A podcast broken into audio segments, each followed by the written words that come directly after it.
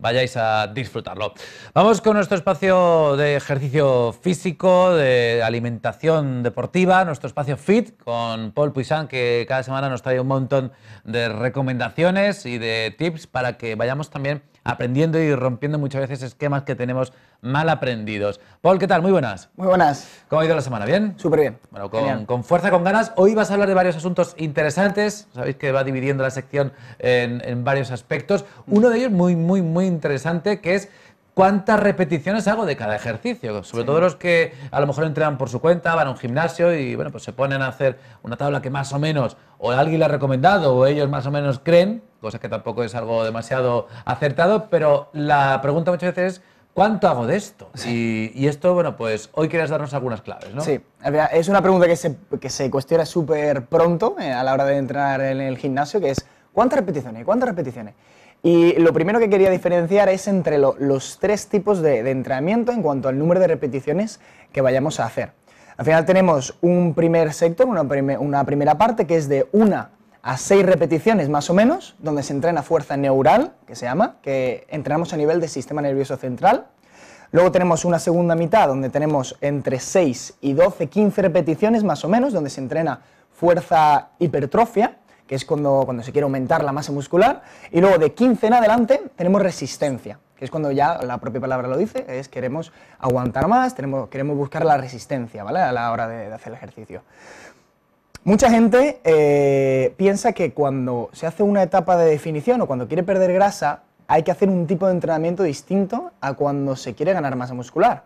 Un tipo de repeticiones distinta. Mucha gente cuando quiere perder grasa es, no, yo hago 45 repeticiones. Muchas repeticiones, así quemo más el músculo. Eso es. Que hay gente que dice, no, yo hago 150 abdominales, 170 flexiones, pero realmente, en la última evidencia, los últimos estudios dicen que el rango de repeticiones óptimo, tanto para ganar masa muscular como para la pérdida de grasa, es entre unas 6, 8 y 15 repeticiones.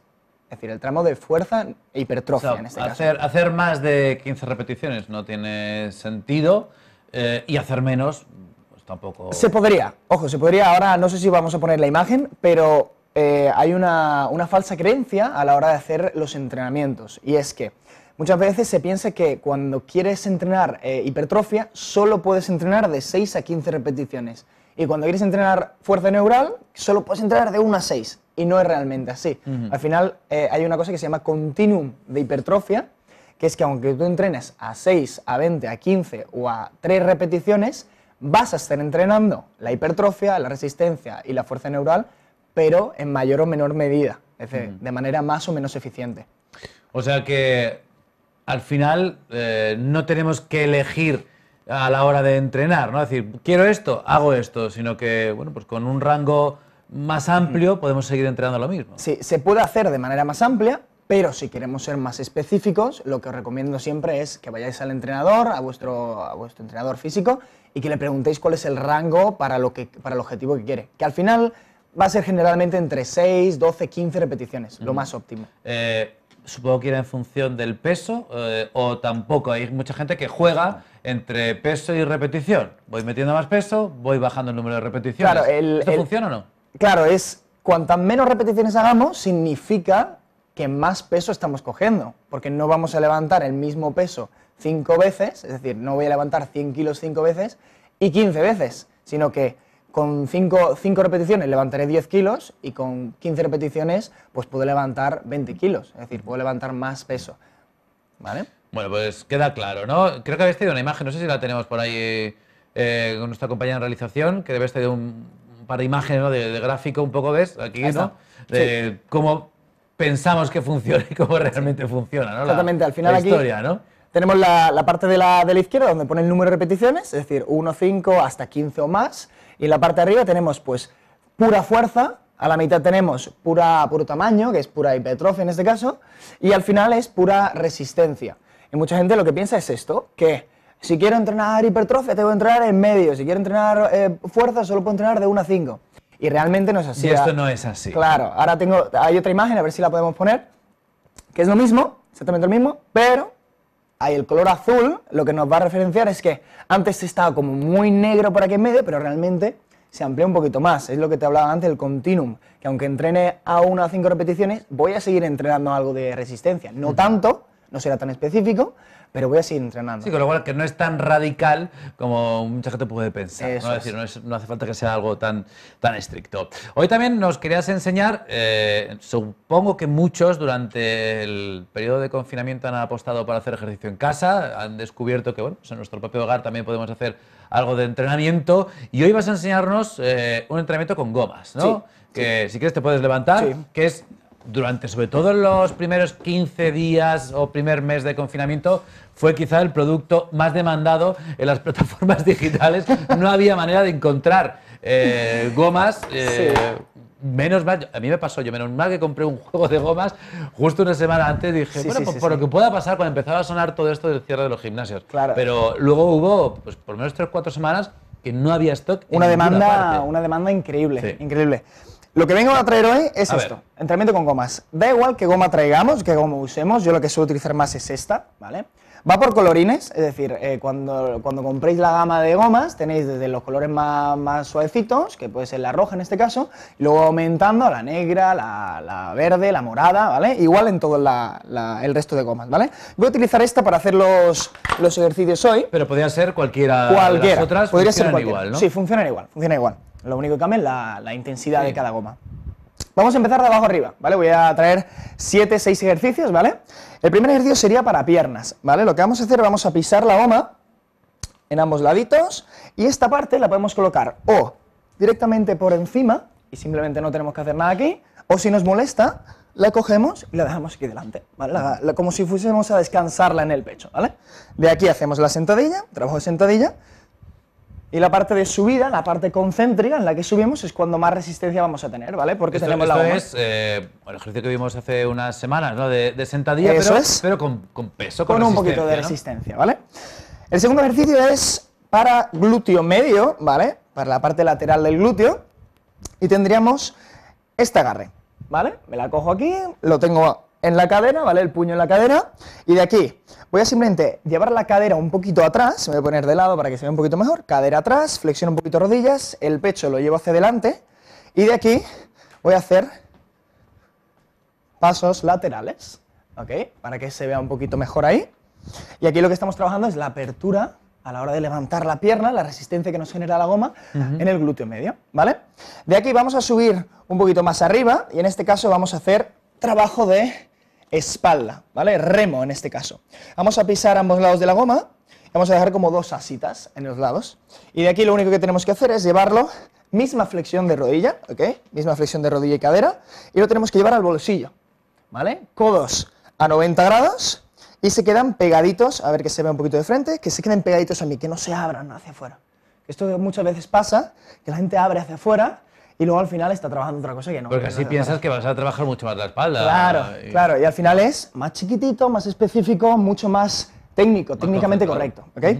Para pecho, aquí todo lo estoy haciendo sin un poste, ¿vale? Si tenemos un poste, es decir, un, un palito a un lado donde podamos atar la goma, se pueden hacer 20.000 ejercicios eh, de, de oblicuos, de rotaciones, que eso en YouTube tenéis un montón de, de- de- de opciones y en mi cuenta de Instagram también, cuenta también tenemos un montón, ¿vale?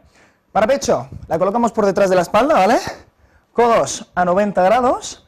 Vamos a hacer un empuje hacia adelante, lo voy a poner de lado. Y los codos van hacia atrás, un ángulo de 90 grados. Y siempre tenemos que empujar de forma que la goma se termine quedando justo delante del pecho, ¿vale? Para contraer un todavía más en la parte final de- del ejercicio.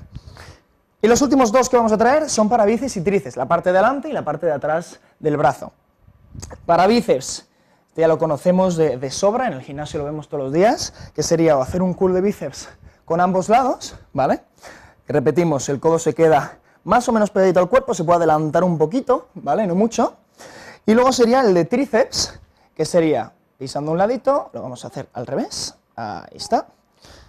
Cogemos la goma con el otro brazo y de aquí una extensión por encima de la cabeza, ¿vale? El codo siempre se va a quedar en línea recta mirando hacia el techo y lo único que voy a hacer es una extensión del codo manteniendo todo el cuerpo súper erguido, una pequeña flexión de rodilla, pero poquito más, ¿vale? O sea que con una única goma podemos entrenar todo el cuerpo. todo el cuerpo. Y además es una manera estupenda, bueno, si de repente no podemos salir de casa por cualquier circunstancia o no tengamos un gimnasio cerca, siéntate si quieres eh, podemos entrenar o algo interesante es tener siempre un juego de gomas y cuando uno se va de viaje, cuando se va de fin de semana largo y va a estar tres, cuatro días que no tiene su sitio de entrenamiento cerca, pues tú te llevas un equipo así básico con unas gomas y puedes entrenar algo, es decir, algo de mantenimiento, por decirlo así lo puedes hacer sin ningún tipo de problema y, bueno, por ejemplo, esa semana de vacaciones que estás sin ir al gimnasio no acaba siendo un desastre, ¿no? Y, sin, gomas también. Y sin gomas, sí,